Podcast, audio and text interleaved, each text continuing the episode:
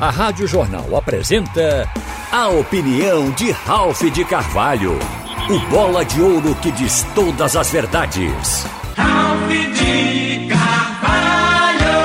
Minha gente, hoje é dia de muitos acontecimentos no futebol. Aliás, desde ontem. A saída de Walter do Santa Cruz foi de fato uma surpresa, porque o próprio Walter parecia apaixonado pelo tricolor. Mas o fato é que ele está saindo numa hora boa, no meu entendimento, por algumas razões. Primeiro, porque, segundo ele, vai ganhar bem mais agora no Amazonas.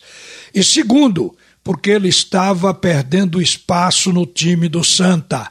No último jogo, já não atuou bem e todo mundo estava pedindo a entrada de Rafael Furtado, que, embora sendo reserva do Walter, toda vez que entrava no time fazia gol. Então passou inclusive o próprio Walter na artilharia coral. Rafael já fez quatro gols e Walter três.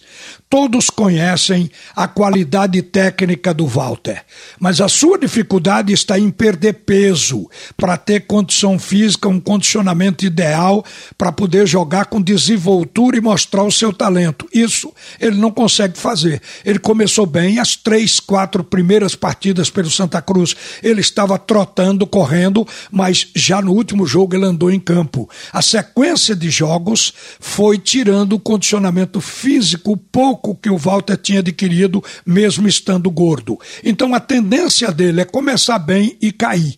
Então ele está saindo para ganhar mais, é uma oportunidade de faturar. Então que ele seja feliz lá no Amazonas Futebol Clube. Minha gente, o Náutico, afinal, anunciou o substituto de Chiesa, Léo Passos, de 22 anos esse jogador pertence ao Palmeiras e estava emprestado ao América Mineiro desde 2020. É um atleta que teve passagem também por empréstimo para o Londrina em 2019 e lá no Londrina ele jogou 17 partidas e conseguiu fazer cinco gols. O fato é que o Náutico vem tentando contratar o Léo Passos desde o ano passado, quando o Chiesa rompeu o tendão naquele momento em que Hélio dos Anjos deixou o clube e que o Chamusca assumiu a direção técnica do Náutico.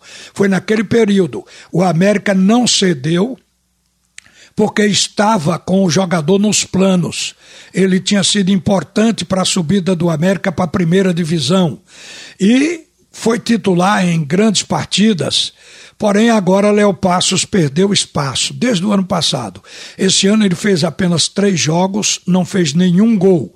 O CSA também tentou contratar Léo Passos no mesmo momento, ano passado, que o Náutico queria o seu concurso. Agora, a história desse jogador ainda não é empolgante.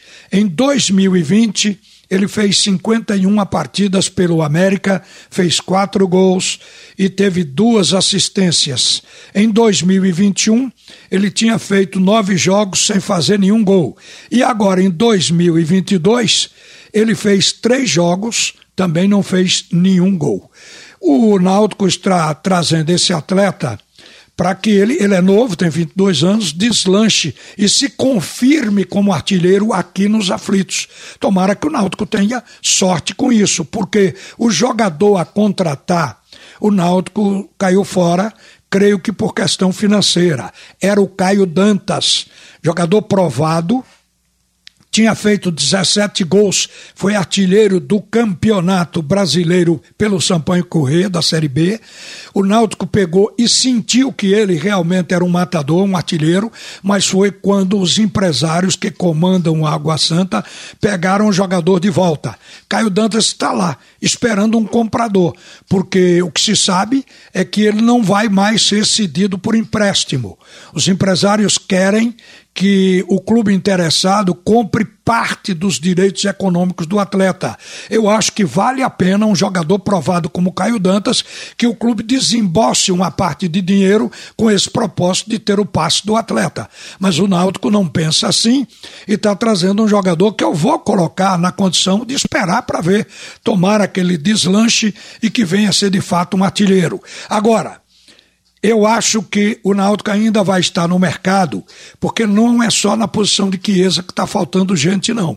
Enquanto o Leandro Carvalho não provar que vai ser útil na Série B, o Náutico está com essa vaga aberta pela ponta esquerda. Gente, e a vitória do esporte diante do Bahia por 3 a 2 não estou falando do empate de ontem, é da vitória do esporte diante do Bahia por 3 a 2, por aquele bom segundo tempo, parecia que o Leão tinha acordado e que o futebol que estava adormecido estava de volta. Mas ontem se viu que o esporte ainda é um time com carências e, tecnicamente, um time incompleto. Não apenas pelo empate de um a um, nem pelo frango de Maílson, mas principalmente pela maneira com que a defesa do esporte foi batida. O Robinho entrou pelo lado esquerdo, que é o lado direito do esporte. Ali estavam Everton, lateral, e mais o Ítalo, volante, para fazer o combate desse jogador. Ele driblou os dois, passou no meio. Aí apareceu outro volante, o Ronaldo. Ele driblou também. Isso tudo dentro da área do esporte. Clareou, ficou de cara para o gol e aí chutou no canto, no canto que o Maílson estava. O Maílson bateu com a mão esquerda na bola, aquela mão mole, a bola passou e entrou. Então se consumou um frango de Maílson, mas não pode absolutamente se descurar do fato de que a defesa do esporte foi uma manteiga sendo cortada por faca quente. Incrível esse fato. Mas tudo se resume ao fato de que o esporte ainda não é uma equipe totalmente montada nem completa, principalmente no ataque. Vocês viram que quando o Jaderson teve que ser substituído, o técnico César recorreu ao banco. E no banco ele foi buscar quem? Raiva Negas, que é um jogador que se sabe que não tem futebol para vestir a camisa do esporte numa Série B, principalmente com o sonho de ir para a Série A. Então o Jaderson já não é um jogador com, pelo menos até agora, mostrado competência para ser titular e Raiva Negas muito menos. Então, enquanto o esporte olhar para o banco, e tiver que fazer substituições desse tipo, o esporte estará carente. Agora, o técnico está sendo esperado. Pode ser até que hoje, até à noite, a direção do, do esporte anuncie o treinador. E aí nós vamos ver o que o treinador vai analisar. É outro tempo perdido, mas o esporte tem que ir para o mercado. Não tem como sair. É um time que ainda precisa de qualidade técnica, portanto, de reforço. Você ouviu a opinião de Ralph de Carvalho, o bola de ouro que diz todas as verdades.